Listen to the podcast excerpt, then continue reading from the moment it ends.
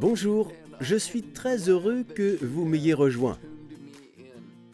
Au cours des prochaines minutes, j'aimerais partager avec vous quelque chose de très important. Je veux vous parler des quatre clés d'une vie réussie. Il sera question de connaître votre but, de rechercher la paix, d'avoir une passion et de prendre le temps de jouer. Cela va être très pratique et cela va réellement vous aider. Bonjour, je suis Bélez Conley. Dieu vous voit, il vous aime, et peu importe ce à quoi vous faites face, il a les réponses. Encore une fois, je tiens à vous remercier de votre présence. Aujourd'hui, et probablement au cours de la prochaine émission, le prochain message que j'apporterai, nous allons passer en revue toutes les clés d'une vie réussie. Je pense qu'il serait difficile de trouver quelqu'un qui ne veuille pas réussir. Beaucoup de gens définissent cela différemment, mais je dirais qu'il s'agit simplement de vivre une vie épanouie. Une vie épanouie où l'on atteint son but, où l'on a suffisamment de bénédictions pour prendre soin de soi et aider les autres. Vous désirez réussir quoi que vous fassiez. Nous allons parler de la recherche et de l'accomplissement de votre but. Nous allons parler de la passion. Nous allons parler de la recherche de la paix. Nous allons parler de la nécessité de prendre le temps de jouer. Si vous voulez avoir une vie réussie et complète, une vie bénie et qui soit une bénédiction pour les autres, vous devez disposer de toutes ces choses. J'aimerais commencer par le premier élément aujourd'hui, à savoir la connaissance de votre but. Savez-vous que vous avez un but? Dieu ne vous a pas conçu pour que vous flâniez sans but dans la vie, sans savoir ce que vous êtes censé faire ou ce pourquoi il vous a créé. En fait, si vous utilisez un objet pour faire une chose pour laquelle cet objet n'a pas été conçu, vous aurez des problèmes. Je peux utiliser une clé à molette pour enfoncer un clou. J'arriverai peut-être à faire entrer le clou si je dispose d'une grosse clé et que je force, mais j'endommagerai probablement la clé et je ferai probablement un trou dans le mur ou là où j'essaie d'enfoncer le clou. Oui, vous pouvez y arriver, mais une clé à molette n'est pas conçue pour planter des clous. Un marteau est conçu pour planter des clous. Chacun d'entre nous a été créé dans un but précis. Si nous passons notre vie à faire quelque chose pour lequel nous n'avons pas été créés, cela nous portera préjudice et nous ne serons pas aussi efficaces que nous le devrions. Je voudrais vous lire un passage qui se trouve en Psaume 33 au verset 13 à 15. L'Éternel regarde du haut du ciel, il voit tous les hommes. Cela signifie qu'il vous voit et qu'il me voit. Du lieu où il habite, il observe tous les habitants de la terre. Lui qui a façonné leur cœur à tous, il est attentif à toutes leurs actions. Vous ne pouvez pas vous imaginer que Dieu voit tout le monde en même temps, mais c'est pourtant le cas. Pour lui, vous n'êtes pas une personne lambda dans une foule. Vous n'êtes pas un numéro sur une liste interminable. Il vous connaît individuellement et il vous connaît personnellement. Il vous regarde en ce moment même. Il est dit que lorsque Dieu observe tous les habitants de la terre, lorsqu'il me regarde, lorsqu'il vous regarde, il est attentif à toutes nos actions. Mais d'abord, il est dit, il a façonné notre cœur individuellement. Cela signifie que Dieu m'a façonné individuellement. Je suis aussi unique que mes empreintes digitales. Je ne ressemble à personne d'autre. Il peut y avoir des similitudes, certes, mais il n'y a qu'un seul Bayless Conley. Dieu a façonné mon cœur individuellement. Il est dit ensuite, il est attentif à mes actions. Cela signifie que mes actions, mon travail, ce que je fais de ma vie doivent découler de la manière unique dont il a façonné mon cœur. Mon but doit découler de la manière dont Dieu m'a créé. Dieu a façonné votre cœur individuellement. Écoutez-moi bien. Dieu connaît toutes les nuances de votre personnalité. Il vous a rendu unique et c'est de cette unicité que doivent découler vos actions. Vous devez vivre votre vie de manière fluide. C'est ainsi que Dieu nous a créés. C'est une chose étonnante si l'on y réfléchit. J'ai un ami, et son histoire est vraiment intéressante. C'est l'un des producteurs chrétiens les plus prospères de la planète. Certaines des choses religieuses et chrétiennes qu'il a faites ont eu un impact mondial.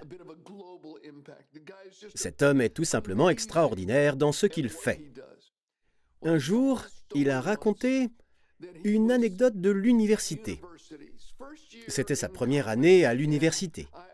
Il allait faire une spécialisation, mais je ne me souviens pas de ce que c'était. Il vivait en colocation dans un dortoir.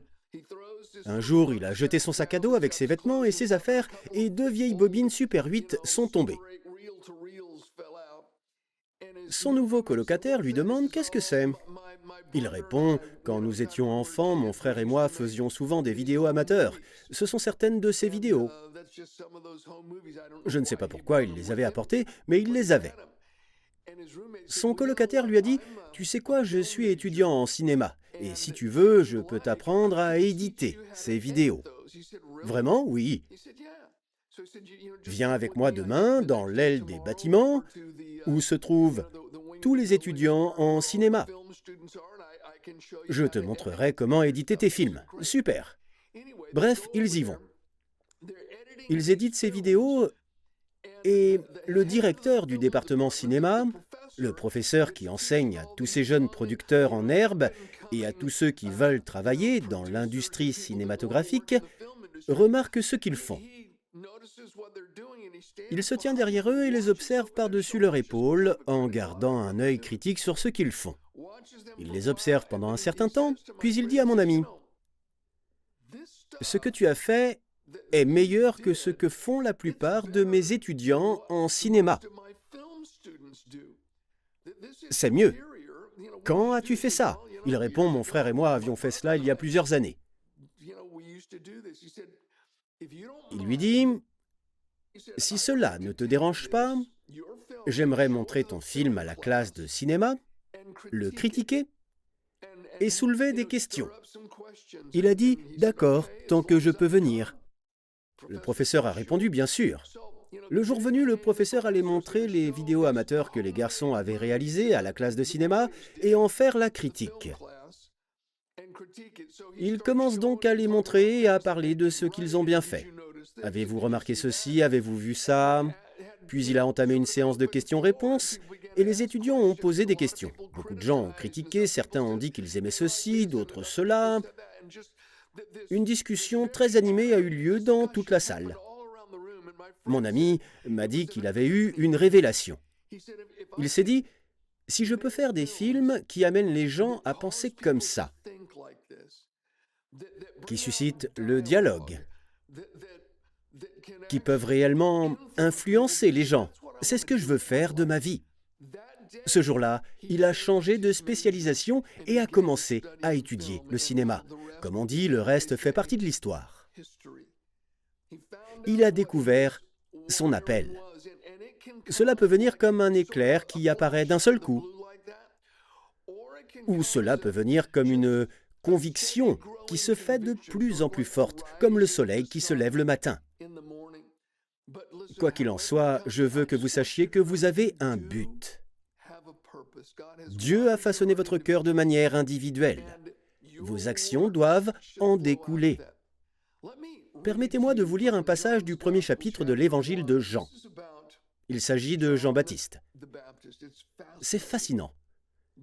Jean 1, 19 à 23 dit Voici le témoignage de Jean lorsque les Juifs envoyèrent de Jérusalem des prêtres et des Lévites pour lui demander Toi, qui es-tu? Il déclara et sans restriction affirma Moi, je ne suis pas le Messie. Ils lui demandèrent Qui es-tu donc? Es-tu Élie? Et il dit Je ne le suis pas. Es-tu le prophète Et il répond Non. Ils lui dirent alors Qui es-tu? Nous devons donner une réponse à ceux qui nous ont envoyés. Que dis-tu de toi-même? C'est une question très profonde. Moi, dit-il, je suis la voix de celui qui crie dans le désert. Rendez le chemin du Seigneur droit, comme l'a dit le prophète Ésaïe. Es-tu le Messie? Non. Es-tu le prophète? Non. Es-tu Élie? Non. Alors qui es-tu? Que dis-tu de toi-même? Écoutez. Parfois, il est tout aussi important de savoir qui vous n'êtes pas que de savoir qui vous êtes. Jean a dit, Je vais vous dire qui je suis, je suis la voix de celui qui crie dans le désert. Rendez le chemin du Seigneur droit, comme l'a dit Ésaïe.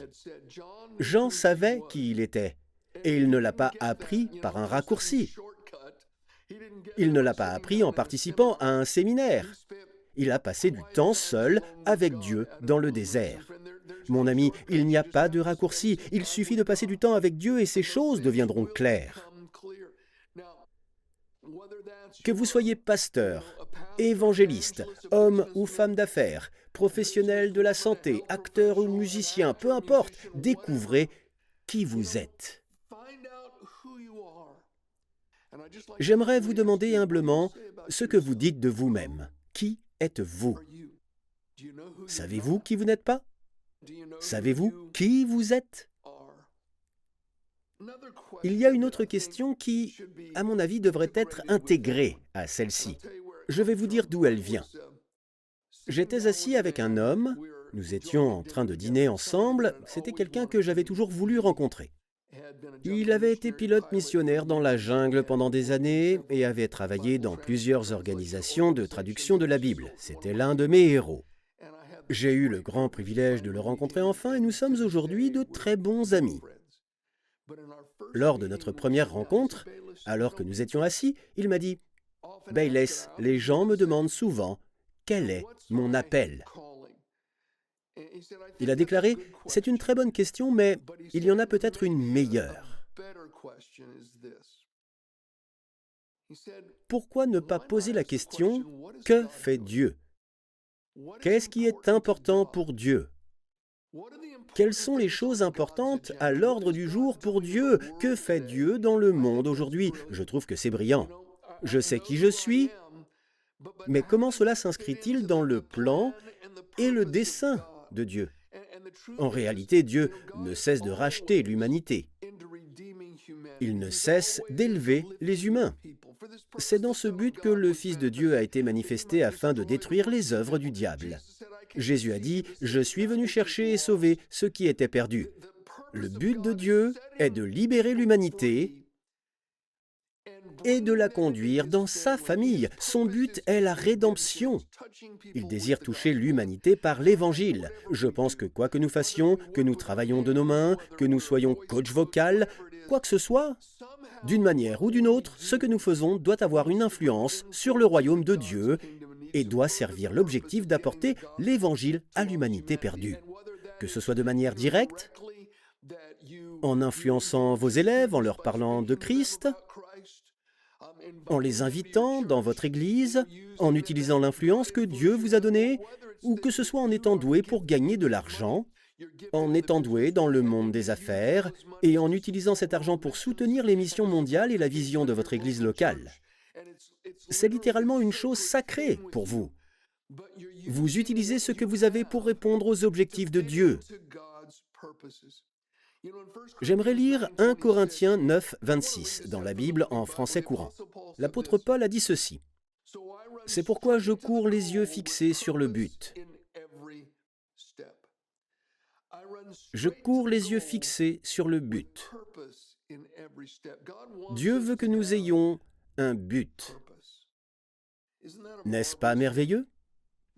J'aimerais maintenant vous lire un passage sur Jésus. C'est un petit aperçu intéressant en ce qui concerne le but. Luc 4, 42 à 44 dit ceci. Quand il fit jour, il, c'est-à-dire Jésus, sortit et se retira dans un endroit désert. Une foule de gens se mirent à sa recherche et arrivèrent jusqu'à lui. Ils voulaient le retenir afin qu'il ne les quitte pas. Mais il leur dit, Il faut aussi que j'annonce aux autres villes la bonne nouvelle du royaume de Dieu, car c'est pour cela que j'ai été envoyé. Et il prêchait dans les synagogues de la Galilée. Jésus connaissait son but. Il a dit, je dois aller dans ces autres villes, le dessein de Dieu pour ma vie est que je prêche l'Évangile dans ces autres villes. C'est dans ce but que j'ai été envoyé. Les gens ont essayé de l'empêcher d'y aller. Leurs intentions n'étaient pas mauvaises. Qui ne voudrait pas que Jésus reste avec nous? Leurs intentions n'étaient peut-être pas mauvaises, mais ce qu'ils faisaient, c'était essayer de le détourner de son but. Certaines personnes, même de manière innocente, essaieront de vous empêcher d'atteindre votre but. Elles vous diront ⁇ Reste ici, ne t'aventure pas ⁇ Certains ne s'aventurent pas sur le chemin de leur but par désir de sécurité, par désir de confort, ou par peur d'un avenir inconnu, peut-être par ignorance. Je me souviens encore d'un prédicateur que j'admirais beaucoup. C'était un véritable pionnier. Il est allé dans des régions du monde où personne d'autre n'allait et a obtenu certains des résultats les plus étonnants en matière de partage de l'Évangile. Je me souviens d'une anecdote qu'il m'a racontée. Il a dit que lorsqu'il a ressenti cet appel à voyager et à prêcher comme il l'a fait, il s'est littéralement rendu seul dans certaines des régions les plus dangereuses du monde. Et là encore, il a obtenu des résultats phénoménaux. Ce qu'il a vécu ressemble à ce que l'on peut lire dans les livres d'aventure de KPDP. Sa vie était ainsi. Il a vécu des choses stupéfiantes. Il a raconté une anecdote à propos de son père. Lorsque son père était plus âgé, il lui a dit ⁇ Mon fils, je suis heureux que tu suives l'appel de Dieu pour ta vie et je veux t'imposer les mains et te bénir. C'est formidable d'avoir un père qui fait cela. Ensuite, il a dit que son père avait partagé ceci. Il a dit, Mon fils, j'ai été appelé à faire ce que tu fais. Dieu m'a appelé à prêcher, mais je ne l'ai jamais fait. Je ne lui ai jamais obéi, mais tu ne dois pas faire la même erreur que moi.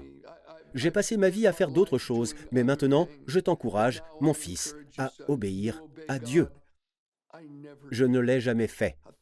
Dieu merci pour la bénédiction du Père, mais quelle tragédie Quel triste constat Je savais ce que Dieu voulait que je fasse, mais je ne l'ai jamais fait. Quelqu'un pense, ira-t-il au paradis? Oui, c'était un croyant. Je suis sûr qu'il ira au paradis, mais je ne suis pas certain qu'il obtiendra les récompenses que Dieu avait prévues pour lui. Paul a dit, J'ai combattu le bon combat, j'ai terminé la course, j'ai gardé la foi. Désormais la couronne de justice m'est réservée. Le Seigneur, le juste juge, me la remettra ce jour-là, et non seulement à moi, mais aussi à tous ceux qui auront attendu avec amour sa venue. La couronne de justice est une couronne de vie juste. Cela ne fait pas seulement référence à une vie convenable moralement. Il s'agit de vivre à la manière de Dieu, de marcher à la manière de Dieu. Une couronne représente une récompense. Elle représente la position. Certes, le salut s'obtient pleinement par la grâce, et nous faisons ce que nous faisons par la grâce de Dieu, mais nous comparaîtrons tous, comme le disent les Écritures, devant le tribunal de Christ. Nous, les croyants, rendrons compte de notre vie. Nous ne nous tiendrons pas devant le grand trône blanc du jugement. Le jugement qui nous attend n'a rien à voir avec notre salut. Celui-ci est signé, scellé et délivré par le sang de Jésus. Lorsque nous plaçons notre confiance en lui, c'est accompli. Nous serons jugés selon nos œuvres, selon notre obéissance, selon notre attitude. Je pense au père de cet homme il va perdre ses récompenses. Certes, il sera sauvé, mais il perdra sa récompense et sa position peut-être pour toute l'éternité. D'après l'étude des Écritures, je pense que ces récompenses sont de nature éternelle.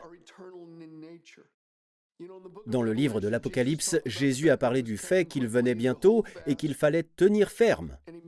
Il a fait cette déclaration intéressante, que personne ne prenne ta couronne. Comment quelqu'un d'autre peut-il prendre ma couronne? La seule façon dont quelqu'un peut prendre ma couronne, c'est si j'ai désobéi et que je n'ai pas fait le travail que Dieu m'avait appelé à faire et que Dieu a dû utiliser quelqu'un d'autre pour faire le travail que j'avais été appelé à faire. C'est la seule façon pour quelqu'un d'autre d'obtenir ma couronne. Peut-être que comme les anciens qui ont adoré le Seigneur et jeté leur couronne à ses pieds, peut-être aurons-nous le privilège de faire cela de tout déposer à ses pieds et de dire, Jésus, c'est grâce à ta grâce, à ta gloire, à la puissance de ton Saint-Esprit et à ta bonté que j'ai pu faire quoi que ce soit d'important dans cette vie. Imaginez que vous n'ayez pas le privilège de faire cela. Mon ami, cela vaut la peine de découvrir ce que vous avez été appelé à faire et de le faire. Il y a un verset intéressant en Jean 12. Cela se déroule plus tard dans la vie de Jésus. Le verset 27 dit, Maintenant mon âme est troublée. Et que dirais-je? Père, délivre-moi de cette heure Mais c'est pour cela que je suis venu jusqu'à cette heure. Cela se passe plus tard au cours de son ministère terrestre, vers la fin de son ministère terrestre. Il parle d'une heure précise, d'un moment précis. Il dit, c'est pour cela que je suis venu jusqu'à cette heure, jusqu'à ce moment précis. De quoi parle-t-il Lisons quelques versets plus loin. Au verset 32-33, il dit Et moi, quand j'aurai été élevé de la terre, j'attirerai tous les hommes à moi. Par ces paroles, il indiquait de quelle mort il allait mourir. Jésus parle d'une autre saison ou d'une autre heure. Auparavant, il avait dit, Mon but est de prêcher l'Évangile dans toutes ces villes. Maintenant, il dit, Mon but est d'aller à la croix et de payer le sacrifice ultime pour l'humanité. Il y a eu différentes saisons de but. Il y a différentes saisons pour ce qui est du but de Dieu pour notre vie. Différentes choses sont mises en avant au cours des différentes saisons de notre vie. À titre d'exemple, ma femme et moi avons fondé Cottonwood Church en août 1983. J'ignore quand vous allez visionner cette vidéo, mais au moment de l'enregistrement de cette émission, vous regarderez peut-être cette émission chez vous, dans votre salon ou dans votre chambre d'hôtel. Nous avons créé cette église il y a 40 ans. Vous savez quoi? Nous avons tout donné. Nous sommes encore à l'église chaque fois que les portes s'ouvrent et je prêche probablement encore 25% du temps à l'église. Je voyage et parle encore beaucoup. J'écris beaucoup, mais nous sommes dans une autre saison. Notre fils Harrison est maintenant le pasteur principal. C'est lui qui conduit la vision et qui prend les décisions quotidiennes, ce que nous faisions auparavant. L'objectif général reste le même. Le but est toujours de faire connaître la parole de Dieu à l'humanité. Le but est toujours d'apporter la bonne nouvelle à ceux qui sont perdus et d'apporter la liberté à ceux qui sont liés par la vérité de la parole de Dieu. Mais nous sommes dans une saison différente. Vous me suivez?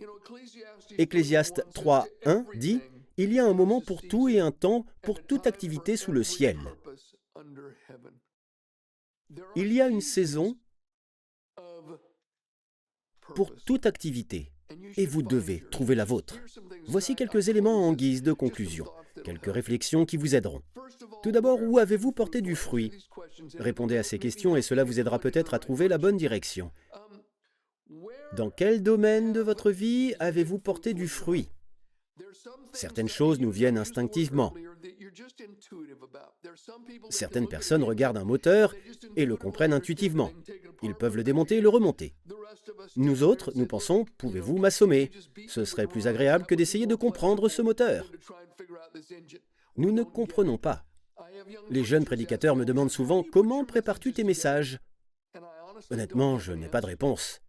Je peux partager certains principes avec eux, mais la vérité, c'est que cela me vient instinctivement. Certains d'entre vous ont une nature intuitive avec les enfants. Vous les comprenez, vous murmurez à l'oreille des enfants. Nous avons une capacité naturelle à faire certaines choses. Dans quel domaine de votre vie avez-vous porté du fruit? Deuxièmement, dans quel domaine êtes-vous épanoui? Qu'est-ce qui vous apporte l'épanouissement? Je suis épanoui dans ce que je fais en ce moment parce que je suis fait pour ça. Je ne pense pas que Dieu veuille que nous nous disions je déteste mon travail, je déteste aller là-bas tous les jours et faire les longs trajets. Je suis malheureux, mais je suis très bien payé, alors je pense que je ferai ça jusqu'à ma mort. Vous mourrez intérieurement à 35 ans, même si on ne vous enterrera pas physiquement avant 70 ans. Vous devez trouver votre but. Lorsque Dieu vous appelle à quelque chose, cela vous apporte une grande satisfaction. Ensuite, j'aimerais vous demander pourquoi êtes-vous en feu? Qu'est-ce qui vous passionne? Qu'est-ce qui allume ce feu intérieur? Qu'est-ce qui vous enthousiasme? La Bible parle de l'esprit de Paul qui s'est enflammé lorsqu'il était à Athènes et qu'il a vu la ville entièrement livrée à l'idolâtrie. Qu'est-ce qui stimule votre esprit? Qu'est-ce qui allume ce feu en vous? Enfin,